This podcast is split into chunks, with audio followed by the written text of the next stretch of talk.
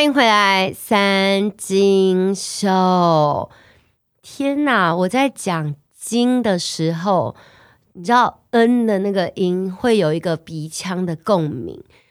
我发现，我不只讲“金”这个需要鼻腔共鸣的声音，我每一个咬字当中，通通都在鼻腔共鸣吧？我是的，你们应该可以感受到我浓厚的鼻音，没有错。我确诊了，也因为这样呢，三金秀整整停更了两个多礼拜。好不容易这个节目竟然可以撑到一百零一集，你们是不是以为我要打算一百零一集之后都要停更了呢？不。我有一个非常合理的理由，就是我确诊了。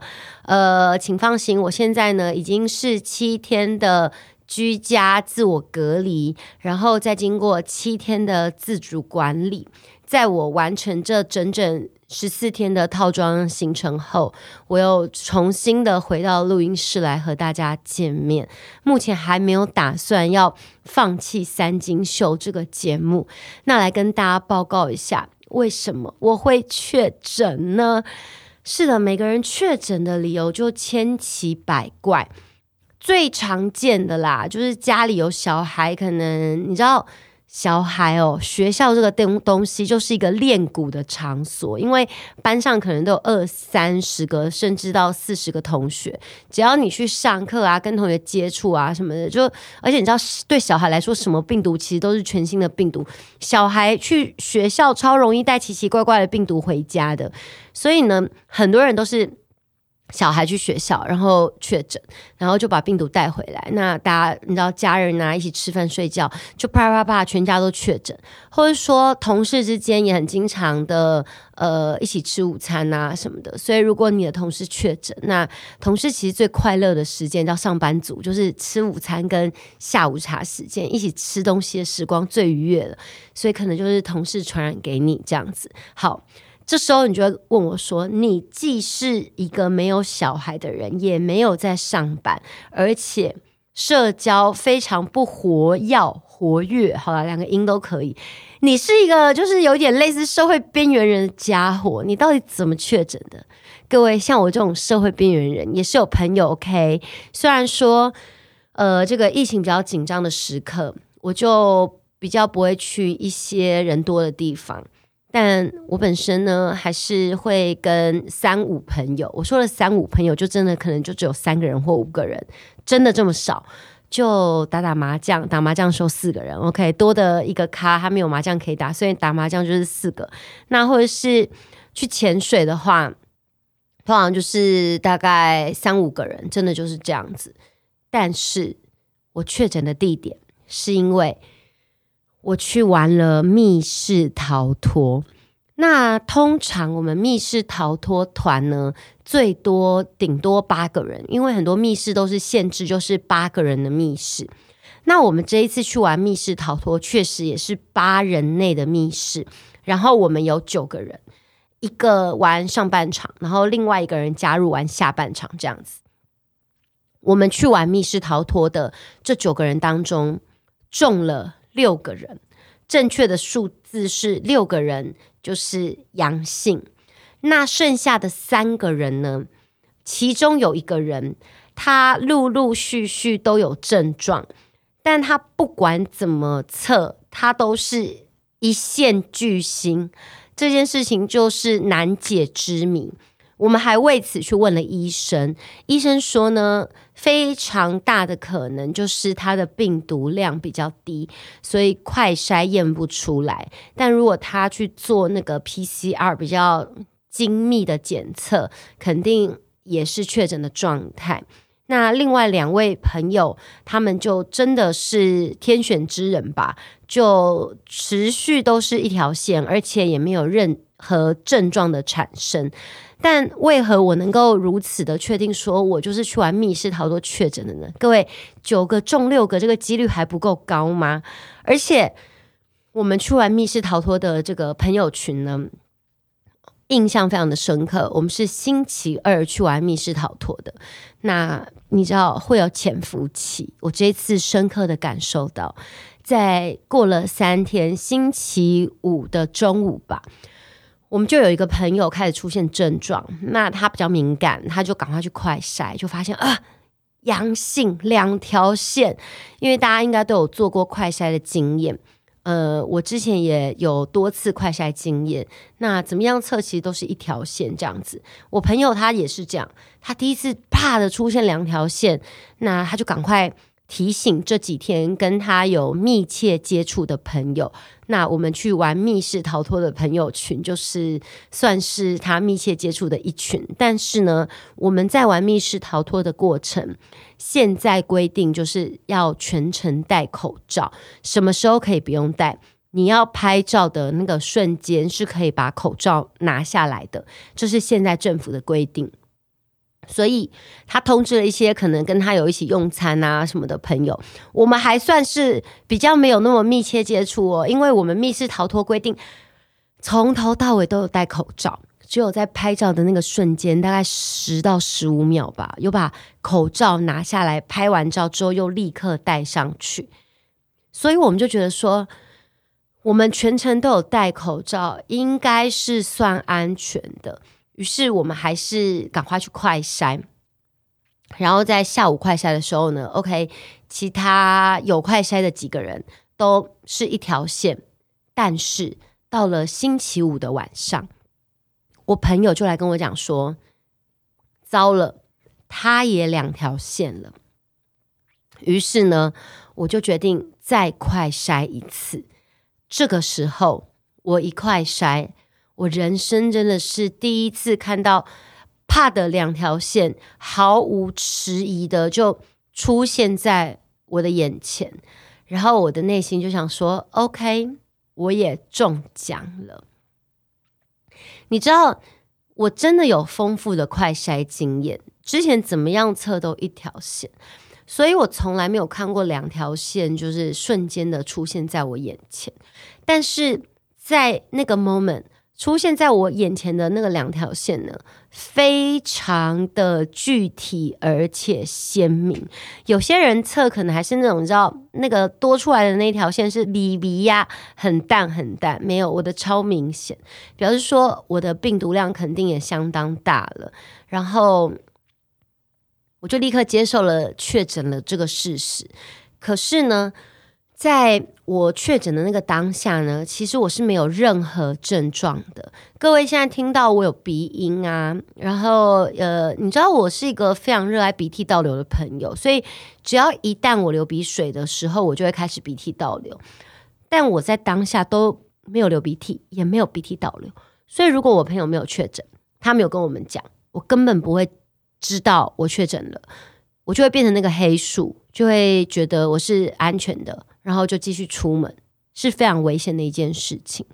但我在当下，我就觉得天哪，这个路上一定到处都是黑数，因为现在病毒可能已经慢慢比较变种啊，或什么的。所以有些人啦，这样体质嘛，有些人其实你确诊，你根本没有症状，或你症状超级轻微。像大家看到，而不是看到，你们看不到我，你们听到我的声音，感觉到这个鼻音呢，是在我那个。确诊两条线的隔一天多多多之后，才开始出现流鼻涕，然后呃有鼻音这样子的状态。那我的症状就仅止于此，非常的轻微。虽然持续了很久，已经十几天了，我都还有鼻音，但是在这当中，我既没有发烧，也没有喉咙痛。大家说那个 COVID。呃，该有的症状我通通都没有，而鼻涕倒流这个东西呢，对我来说是一个非常 normal 的事情。我只要换季，应该大家可能回去听 maybe 十集啊或二十集之前的三金秀，很经常的听到我在那边抱怨说，OK，我有鼻涕倒流，我有鼻涕倒流了，就是这对我来说就是一个很日常的事情，我也绝对不会因为鼻涕倒流去测。因为我之前鼻翼倒流的时候，我也会测，然后就怎么样都是一条线，所以我就觉得说，我就是一个类似过敏的症状。所以我我真的觉得很庆幸，是说好险自己没有变成那个黑数。然后，嗯，在我礼拜二玩密室到礼拜五这三天当中，我接触到的朋友都是一起去密室的朋友。你知道边缘人有多边缘了吧？所以，呃，反正就是接触到朋友，大家也在密室一起中过了，所以并没有再影响到其他人。这算是我觉得自己最庆幸的一件事情，因为我自己的人生哦，就是。不喜欢麻烦别人，也非常的不喜欢因为自己的关系影响到别人。就是我不希望自己变成别人的麻烦，你知道吗？所以还好的是，我就马上进行七天的自主隔离，然后七天的就是自我管理。那确诊的当下呢，我就想说，哎，我要通报吗？还是怎么样？因为我已经决定好，我七天要。自主隔离了，只是说，我觉得好像还是要稍微通报一下下。然后我还去问我朋友，我就说：“哎，那个确诊要通报嘛？”然后我有确诊过的朋友就说：“哦，基本上现在就政府也没什么在管了，你如果不通报，就自己管一管自己也就 OK 了。这样，除非你有保险，那就肯定要通报。那偏偏呢，我是真的没有保险。那至于你问我说，我为什么没有保险？就是我从来不会后悔自己下的任何决定嘛。那之前其实五月的时候都是保险，就最后大家都说，哎，赶快去保，之后就没有这个保险了。在那个当下，我也觉得说，就算我之后真的中了，我也不会后悔我没有保险这件事情。所以我就是没有保险。那那既然你没有保险，那其实很多人都没有去通报。不过我还选择去通报了。通报方式非常简单，我就是下载了一个叫做“健康益友”的 App，然后那个 App 你。下载完之后，你就会呃搜寻你附近的医疗院所，就是一些诊所。然后我就随便选了一间诊所，然后选了那个诊所之后，你就约那个医生可以的时间，他会列这些时间给你。这样我就约了最近的时间，然后上传我的健保卡跟我那个快筛两条线的快筛试剂，那隔天呢，在我约定的时间到来的时候，它就会变成一个 button，你可以按进去，然后一按进去，它就会跳出一个医生的脸。然后医生就说：“哦，怎么了啦，陈小姐？”然后我就说：“啊，医生，我确诊啊。”然后医生就说：“哎，你看起来就是症状非常的轻微，嗯、那就是好好休息就好，基本上是不用开药给你哦。那如果真的真的你有其他比较严重一点的症状出现的话呢，也是可以请你附近的药局，然后送药过去给你。那因为我症状真的超级轻微，所以就就不用开药。那不用开药。”我还是觉得说，我我是不是要吃一下清冠还是什么的？所以我的中医师容嬷嬷呢，就开了清冠，然后送来给我吃。那我个人吃清冠一个礼拜呢，就疯狂的拉肚子。各位，我确诊没有导致我虚弱，就是因为我真的就轻症，就像平常一般的鼻涕倒流，就是流鼻水这种症状，就 normal，你知道吗？结果我。变得非常非常虚弱，是因为你知道清冠真的超寒的，我就疯狂的去拉去拉去拉，然后呢，一个礼拜之后，我变超瘦。我跟你讲，我那个瘦的程度，是你肉眼就可以看见我的瘦。有些时候我觉得说，哦，我好像变瘦了，但是其实大家肉眼看不出来，就。跟大家说嘛，你在一片汪洋里面，然后你舀走一小瓢水，那是看不出来的，因为你知道我就是一片汪洋。但我这一次呢，真的就是就是一个干涸的汪洋，你就完全的看得出来，就是一个你知道摩西过海，我的海洋被分一半了，就肉眼可以看到说，天哪，你怎么变那么瘦？就是靠吃清管，然后拉肚子，拉到变这么瘦。然后我呃，这种轻症一直 keep 下去，其实已经持续了十几天，都还在鼻涕倒流，然后越来越不舒服。其实，因为你知道，鼻涕倒流本身就是一件难受的事情。那但因为我确实也没有其他什么样子的症状，而且。呃，七天之后我能够出关，我就赶快再去买了快筛，那马上测也就是一条线这样子，所以现在应该算是一个嗯相当安全的朋友，但还是在鼻涕倒流。不过我因为确诊，然后就得到了一些关于确诊的小常识。有一些朋友跟我讲说：“你不要以为你现在是无敌星星哦，其实啊，大家身边应该都有一两个朋友是那种确诊了之后一个月内他又再次确诊 again，你知道 again，真的有这样的人。”但你要问我说：“诶，为什么会再次确诊？”不知道，真的。包括现在，大家连你在哪边确诊，你为什么确诊，其实你可能也不知道，因为黑数真的太多了。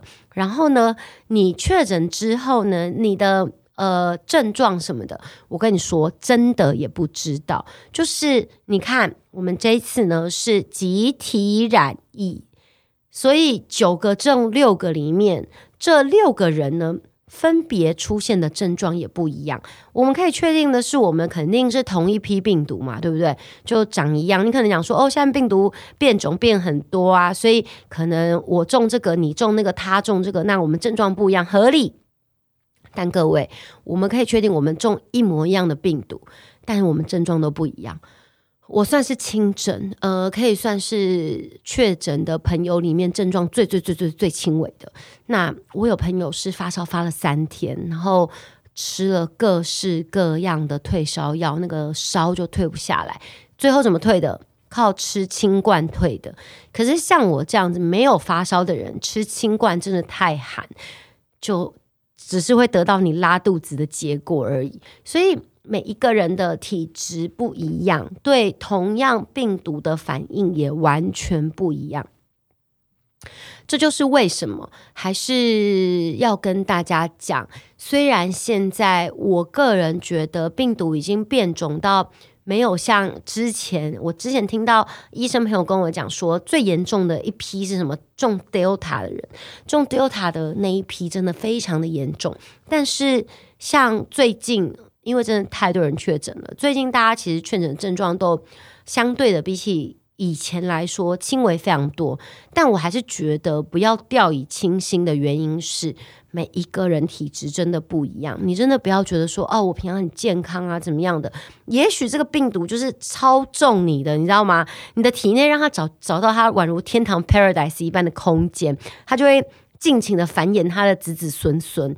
那就因为这样子，大家真的还是还是要谨慎。就是我们虽然可以觉得说他可能就像是得了感冒一样，那甚至比感冒还要轻微，但是每个人反应真的不一样。就像大家都中流感，有人就真的比较严重，有人就比较轻微，其实就是那样的概念。所以就呃能。不要，当然还是不要中会比较好。但是如果不小心中了的话，其实你转个念想，也许你也是一样跟我这呃一样非常轻微的朋友。那我们就想说啊，真的也只能够往好处想，是至少我们现在就是有了抗体，你的体内以后呃如果去检验的话，会验出哎你有这个关于 COVID 的那的抗体，但是它之后可能还会再继续的。进化，你还是有可能再次的确诊，但我可以相信的事情是，它会真的越来越来越弱，越弱越弱越弱，但它的传染力其实会越来越高，因为你知道，如果你的传染力。就是你的病毒真的非常的强，然后只要一跑到你的身上去，然后那个宿主就会重病啊或死亡的话，基本上他想要再传染出去的几率也比较低。但是呢，如果呢你你就是变成像现在很弱嘛，然后轻症嘛，很多人根本真的不知道自己中，所以传染出去的几率真的越来越高，传染力变高了，但是其实你的症状相对的也会比较轻微。这样，我觉得我们呃可能可以。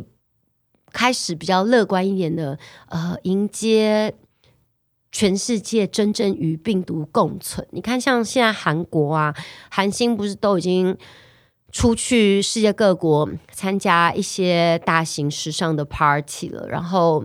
呃，很多国家也都是解禁，然后让大家都可以自由出国，然后甚至在室内、室外大家都不用戴口罩了。台湾算是比较晚一点点在解禁的地方啦。不过，我觉得可能可以乐观的想说，maybe 年底我们就能够，嗯，因为台湾现在其实该种的人也种的差不多了，已经快要。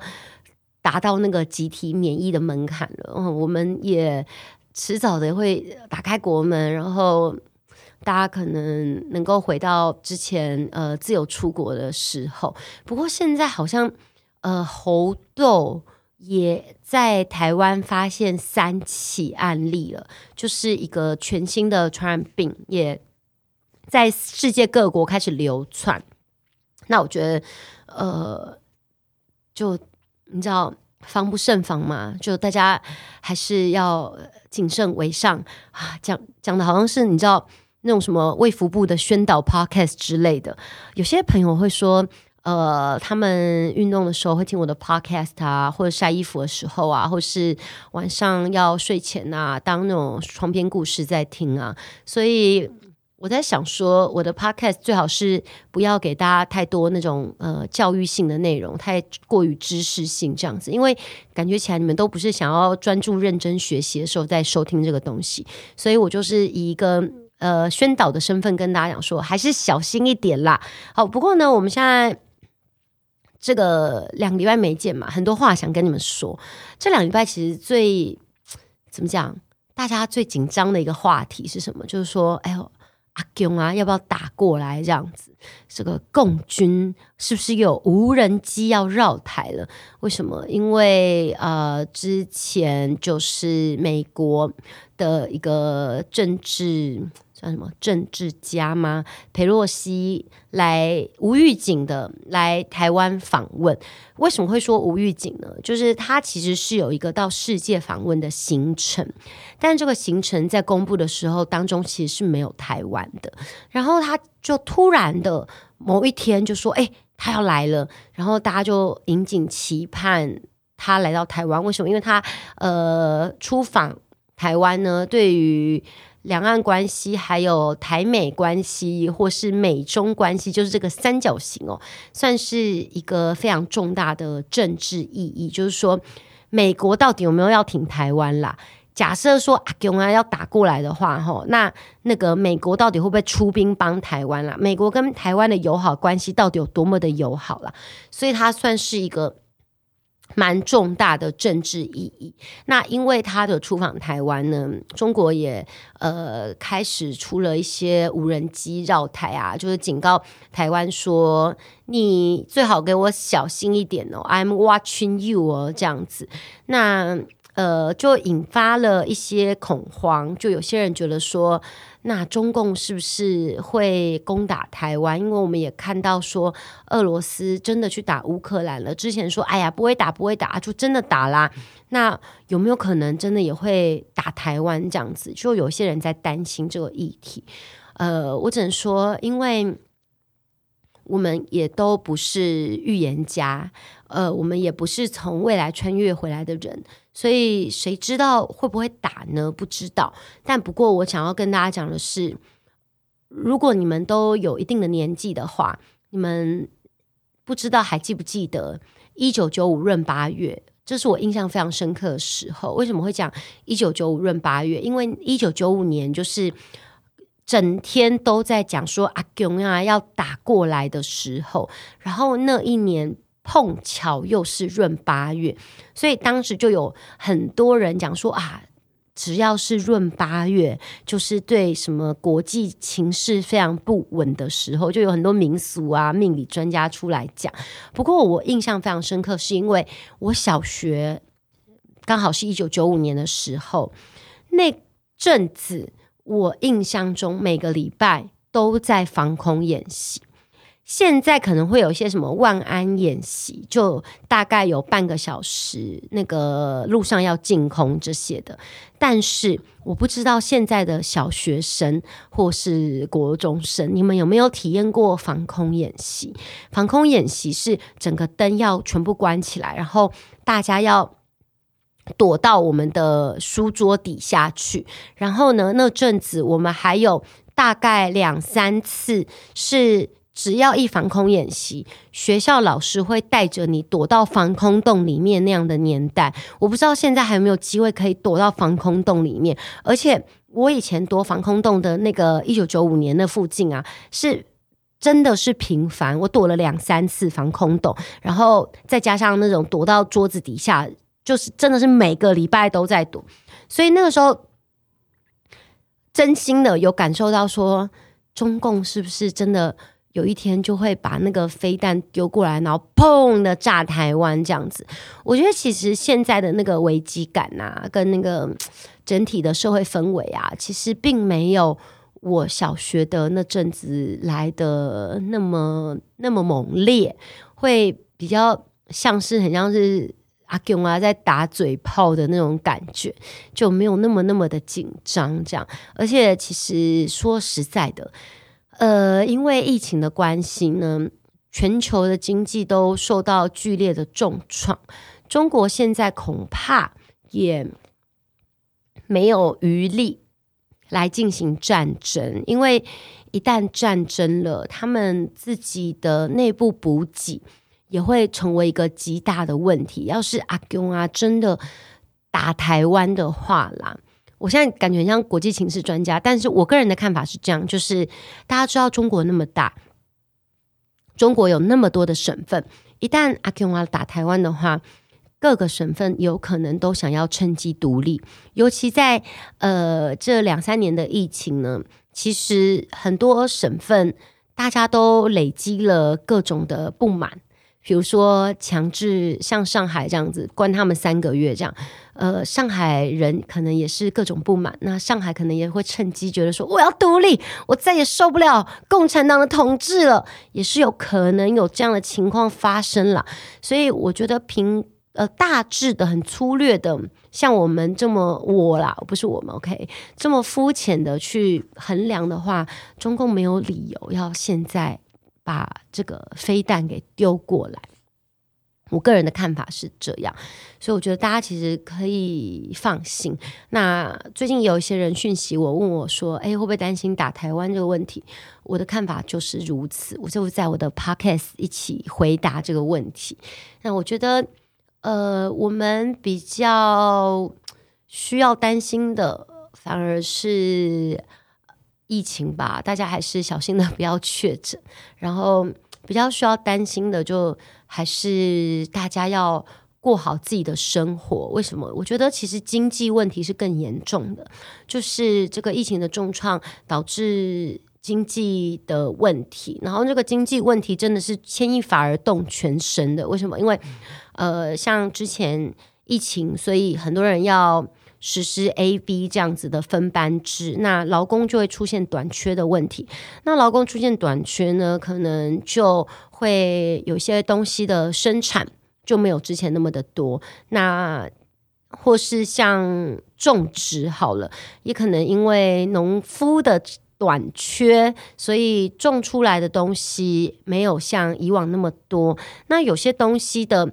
产量供给一旦减少的话，接下来中间的整体的供应链就会失去平衡嘛。那东商人就没有东西卖啦，消费者就可能买不到这个东西啦。一旦东供需失衡的情况，就会发生什么问题？就会通货膨胀。所以我们就很明显的感觉到，我们现在好像买什么东西都比之前还要贵，而且不是只有贵一点，是贵非常的多。所以，我们其实要担心的是这个经济上面的问题，因为，呃，接下来通货膨胀会有很多的问题，就是公司可能就也没我我买原料也变贵了嘛，所以我可能也要在人力上面进行去裁剪。因为我不可能不卖东西，我就是靠卖这些东西为生的啦。那我能够精简的是什么？我能够精简就是，假设我原本请十个人，那我现在干脆就请五个人就好了，因为东西变贵了啊。所以就开始会面临到有些人可能会被裁员，那就是生活就会出现问题。所以我觉得其实大家要担心的，反而是我们的生活会过得更加的辛苦。你。一个月假设只要两万块的生活费，可能你因为通货膨胀的关系，你变两万五，变三万块了。那多出来的那个费用，不一定是每个人都可以去负担的。那在呃这么怎么讲非常时期啦，也不是每一个人都能够那么顺利的去开源节流的。所以我觉得大家反而是，与其担心共产党要打过来，我觉得大家要好好的把自己的生活给过好，然后呃，尽可能的。在这样的非常时期，就是做一些比较稳定的配置，我觉得这些才是最重要的事情。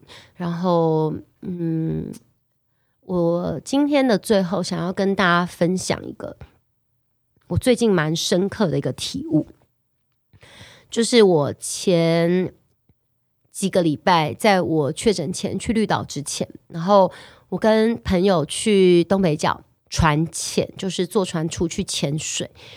结果呢，我那天带了一双新的蛙鞋。那我那个要下船，就是要跳下海去潜水的前一刻，我正要穿蛙鞋的时候，我的蛙鞋被拉断了，然后我就没有蛙鞋，所以我就只穿着一脚的蛙鞋，想说也都来，你知道都船潜了，还是下去。然后教练就很好，就是从头到尾像体验潜水一样，打算就是拎着我潜这样子。可是因为我在要下船的前一秒，我把我的蛙鞋给拉断了，所以我就很紧张。然后我连我的那个面镜，就是你知道，你下海你要戴像蛙镜这样的东西，就是太慌张的关系，我没有戴好我的面镜。然后又我又很怕耽误别人的时间嘛，所以我就赶快跟着就跳下海了，然后就下潜了。结果呢，因为我的面镜没有戴好，然后海水就从我的鼻子那边就开始灌进来，然后。在那个比较，我觉得真的是自己比较恐慌一点点的时刻呢，我就吸到了一两口海水，等于说就呛到了。那呛到你就更紧张了。可是我就不想要造成别人的困扰，因为如果我现在我要上去的话，那大家是不是很扫兴？大家是不是也都要跟着我上去了？所以我在海底呢，我就跟我自己讲说，我现在恐慌也没有用。我紧张也没有用，因为当时我看到我才下潜五分钟不到，那通常你你一潜都会潜大概四十分钟才会上来。那我真的说第一个念头就想说，我还有三十五分钟，我要怎么样度过这三十五分钟？我觉得其实那个感觉就会很像是现在整个大环境非常的糟糕，有有些人就会想说，我还要度过多久？我可能有些人都跟你讲说不用担心啊，就大概两年呐、三年呐，这个可能就会慢慢好转起来。那你就会想说，还有两年，还有三年，天哪，那种感觉像是我在海里，觉得我还有三十五分钟那么的漫长。可是你，你能，你能逃脱吗？你能够离开这个现况吗？你没办法嘛，你在下面嘛，对不对？所以呢，我就跟我自己讲说，我担心也没有用，我紧张也没有用，我觉得时间很长也没有用。那与其我在那边呃觉得恐惧或什么的，我不如。好好的静下心来，然后好好的呼吸，好好的把我的面镜给调整好，然后等这个时间慢慢过去。所以我我在当下我就慢慢的调整我的面镜，然后让海水不要再灌进来。然后当你紧张的时候，你的呼吸一定是比较混乱的。我就提醒我自己说，我好好的呼吸。所以我就。有节奏、有频率的，慢慢的就是只专注我的呼吸。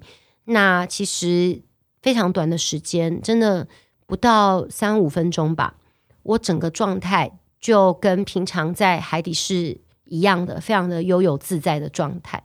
那在我感觉到很轻松的时刻，我我回想起也不过三五分钟前，我竟然是如此的。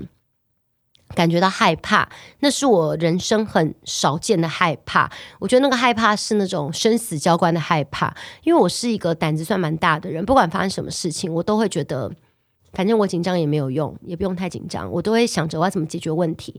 但是在那个海海的当下，因为你真的会觉得说，呃，会有一种生死，你你呛到水的时候，其实是一种本能的反应，你会有一种生死交关的感觉。那可是，当我平静下来的时候，我再去回想我刚刚的那个恐惧跟紧张，我就突然的有一个很大的一个体悟，就觉得说，真的紧张没有用。你紧张，你你只是，你知道，你心理上的紧张，只是让你的生理上的状况更加的不好，所以没有办法解决问题。所以你你为什么不把自己放下，然后？呃调整自己的情绪，然后调整自己的状态，一切都会慢慢好起来的。我觉得其实就是很像现在大家所面临的这个状况一样，所以我觉得这次我 COVID 就是确诊的那个那几天，虽然我是轻症啦，但是大家知道，你看鼻音、鼻水倒流还是很挺不舒服的。那嗯。